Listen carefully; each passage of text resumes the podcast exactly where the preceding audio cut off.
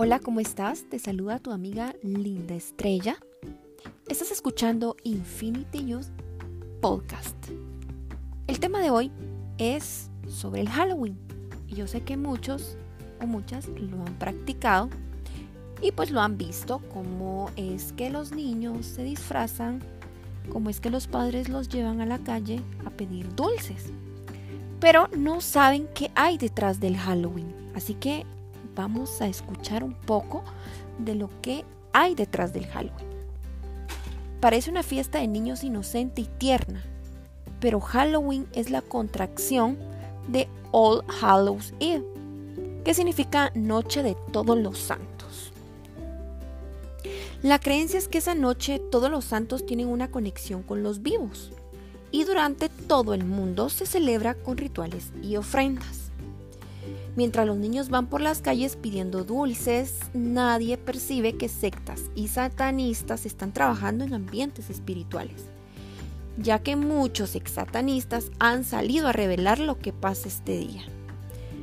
Parece retrógrado y anticuado pensar que una fiesta celebrada hace tantos años pueda generar algo hoy en día. Pero justamente esa es la estrategia.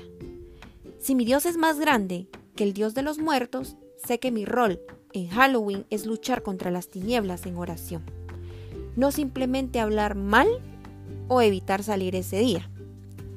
Porque de nada me sirve yo decir las cosas si no las sé y no las he buscado en la palabra de Dios. Así que yo me metí a la palabra de Dios a buscarla y ahora quiero decirte por qué yo no celebro Halloween. Son cuatro cosas las que te voy a mencionar y están respaldadas con la palabra de Dios, la Biblia. Y una de ellas, porque no celebro Halloween, es porque sirvo a un Dios de luz y no de tinieblas. Y eso lo encontramos en Juan 8:12. Y dice así de la siguiente manera, en el nombre del Padre, del Hijo y del Espíritu Santo. Otra vez Jesús le habló diciendo, Yo soy la luz del mundo, al que me sigue no andará en tinieblas, sino que tendrá luz de la vida. ¿Y por qué otra cosa yo no celebro Halloween? Porque no participo en las obras de la maldad. Y esto vamos a encontrarlo en Efesios 5:11 y dice de la siguiente manera, y no participéis en las obras infructuosas de las tinieblas, sino más bien reprendedlas. Y otra cosa por la que yo no celebro Halloween es porque no quiero adornar mi casa para Satanás. Y te hablo de una casa física, sí, pero más te hablo por mi casa espiritual, que es mi cuerpo. Recuérdense que nosotros somos moradas del Espíritu Santo.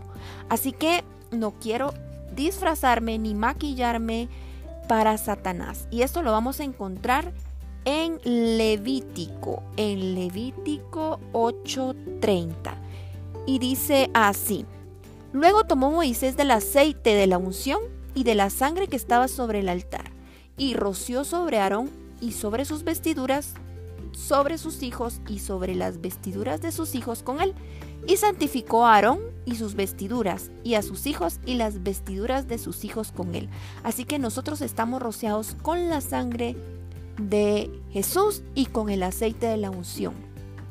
Cuando nos entregamos a Dios, nosotros somos expuestos sobre el aceite de la unción. Así que no adornemos nuestra casa, nuestra morada del Espíritu Santo.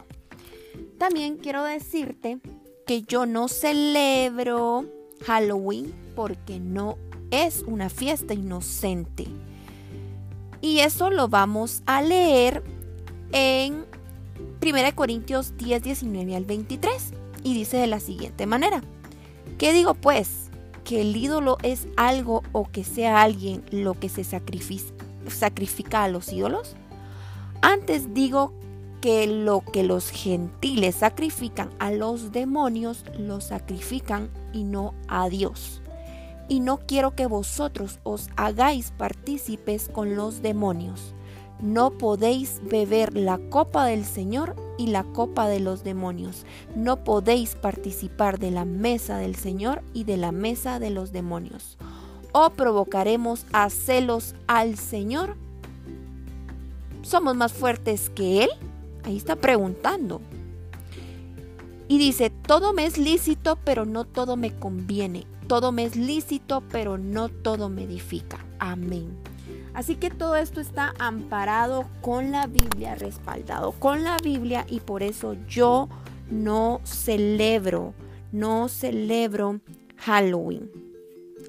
Yo quiero preguntarte si te sumas a orar para reprender esa atmósfera fuerte, esa atmósfera de maldición, porque de verdad el 31 de octubre estará siendo bombardeado, bombardeado por Satanás y sus huestes de maldad. Así que nosotros nos cubrimos desde ya con la sangre de Cristo, nosotros vamos a estar orando y si te sumas, deja un comentario o ve al Instagram Infinity Youth y déjanos un comentario para podernos contactar contigo y poderte enviar al chat donde nosotros estaremos orando por una atmósfera de bendición sobre nuestras casas y nuestras familias.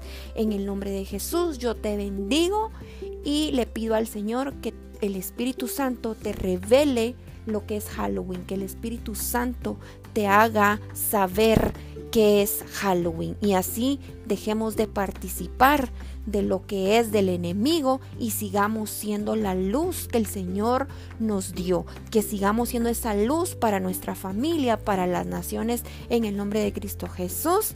Amén. Te saludó Linda Estrella en Infinity Youth Podcast. Hasta la próxima. Bendiciones a todas.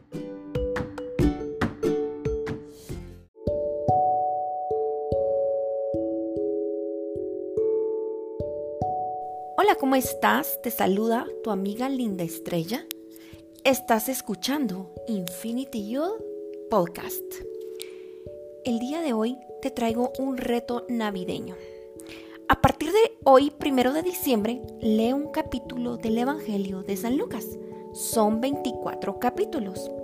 En la víspera de Navidad habrás leído la vida de Jesús y en la mañana de Navidad entenderás a quién y por qué le celebramos. Así que hoy vamos a empezar con Lucas 1, en el nombre del Padre, del Hijo y del Espíritu Santo. Dedicatoria a Teófilo. Puesto que ya muchos han tratado de ponerse en orden la historia de las cosas que entre vosotros han sido ciertísimas, tal como nos las enseñaron los que desde el principio lo vieron con sus ojos y fueron ministros de la palabra me ha parecido también a mí, después de haber investigado con diligencia todas las cosas desde su origen, escribírtelas por orden, oh excelentísimo Teófilo, para que conozcas bien la verdad de las cosas en las cuales has sido instruido. Ahora voy a leer anuncio del nacimiento de Juan, y eso está en Lucas 1, 5 en adelante. Hubo en los días de Herodes, rey de Judea, un sacerdote llamado Zacarías, de la clase de Abías. Su mujer era de las hijas de Aarón y se llamaba Elizabeth. Ambos eran justos delante de Dios y andaban irreprensibles en todos los mandamientos y ordenanzas del Señor. Pero no tenían hijo, porque Elizabeth era estéril y ambos eran ya de edad avanzada. Aconteció que ejerciendo Zacarías el sacerdocio delante de Dios según el orden de su clase, conforme a la costumbre del sacerdocio, le tocó en suerte ofrecer el incienso, entrando en el santuario del Señor. Y toda la multitud del pueblo estaba fuera orando a la hora del incienso. Y se le apareció un ángel del Señor puesto en pie a la derecha del altar del incienso y se turbó Zacarías al verle, y le sobrecogió temor.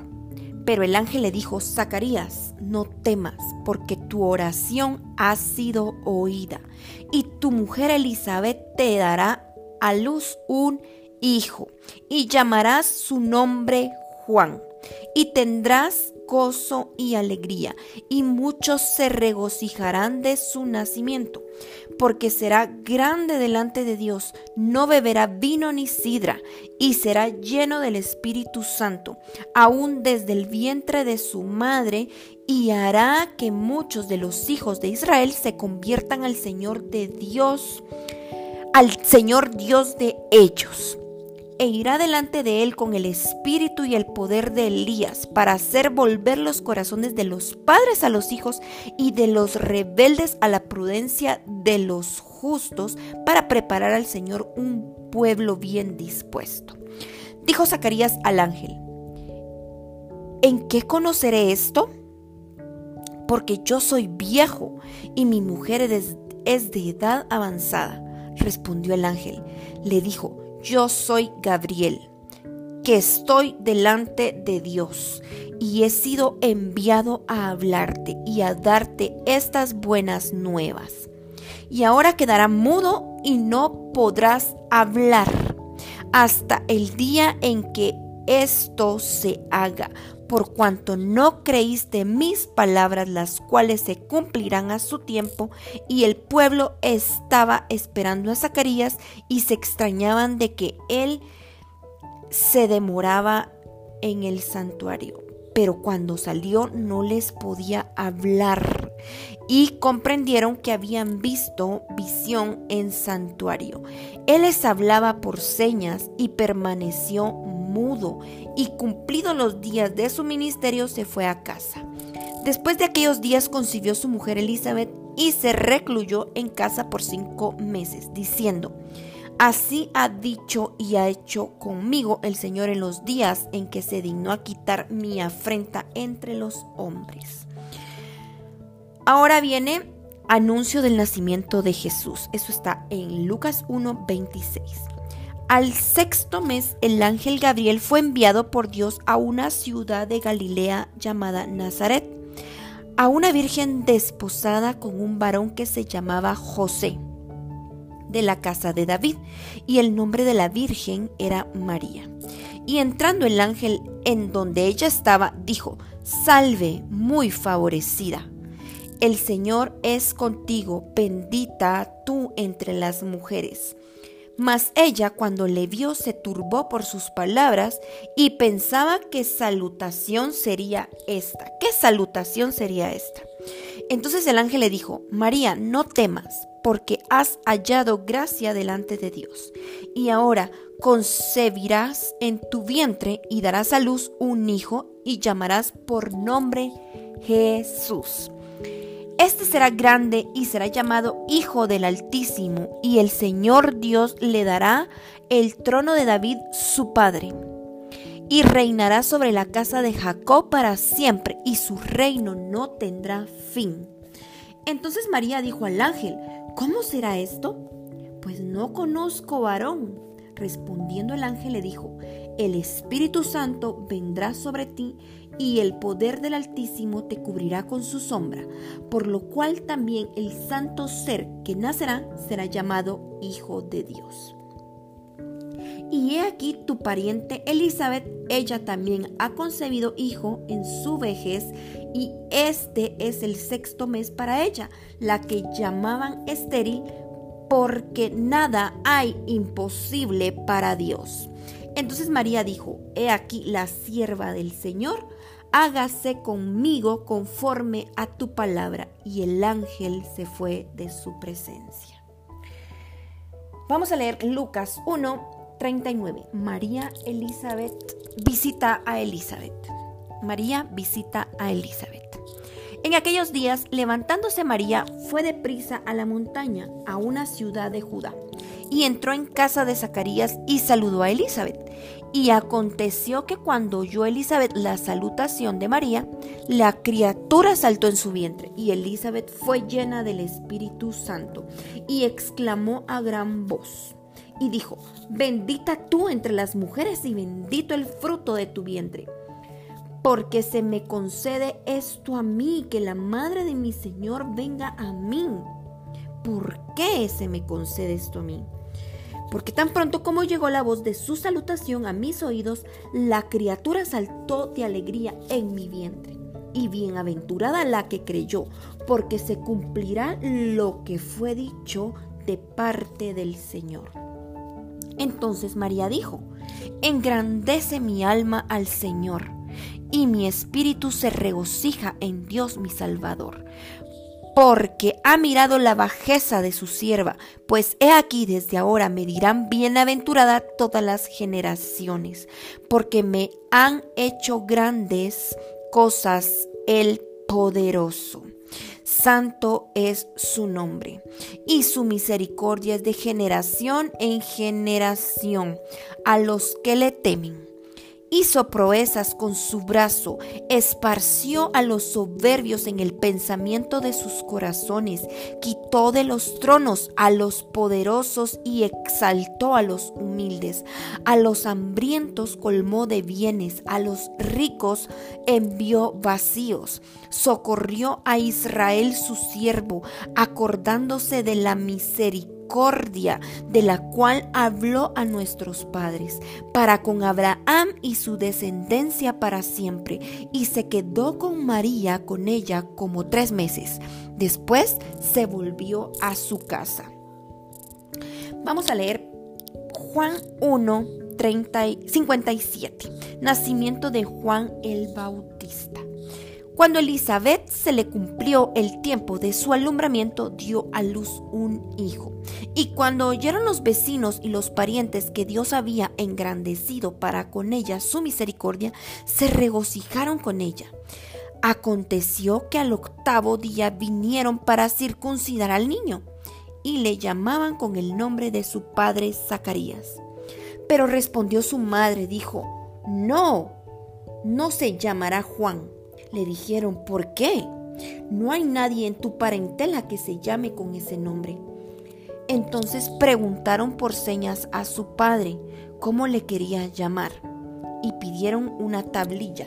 Escribió diciendo Juan es su nombre y todos se maravillaron.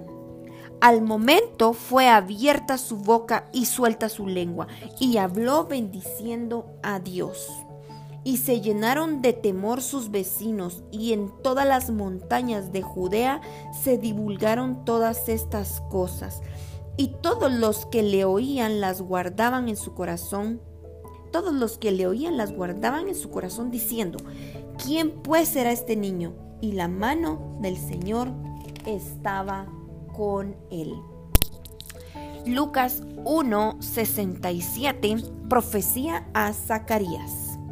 Y Zacarías su padre fue lleno del Espíritu Santo y profetizó diciendo, bendito el Señor de Dios de Israel, que ha visitado y redimido a su pueblo, y nos levantó un poderoso Salvador en la casa de David, su siervo como habló por boca de sus santos profetas que fueron desde el principio salvación de nuestros enemigos y de la mano de todos los que nos aborrecieron, para hacer misericordia con nuestros padres y acordarse de su santo pacto, del juramento que hizo a Abraham nuestro padre que nos había de conocer que librados de nuestros enemigos sin temor le serviríamos en santidad y en justicia delante de él. Todos nuestros días, y tu niño, profeta del Altísimo, serás llamado, porque irás delante de la presencia del Señor para preparar sus caminos, para dar a conocimiento de la salvación de su pueblo, para perdón de sus pecados, por la misericordia de nuestro Dios con que nos visitó desde lo alto la aurora, para dar luz a los que habitan en las tinieblas y en la sombra de la muerte, para encaminar nuestros pies por camino de paz. Y el niño crecía y se fortalecía en espíritu y estuvo en lugares desiertos hasta el día de su manifestación Israel. Con esto concluyo el capítulo 1 del día 1 de diciembre Así que estaban ustedes viendo cómo fue el nacimiento de Juan, cómo fue el ángel Gabriel a decirle a una mujer estéril llamada Elizabeth que iba a dar a luz un hijo. Le dio vida, le dio un hijo de promesa. Así que vamos a seguir leyendo el día de mañana. Que Dios las bendiga. Un abrazo fuerte. Nos vemos mañana con Infinity Youth Podcast. Su amiga Linda Estrella se despide de ustedes. Bendiciones.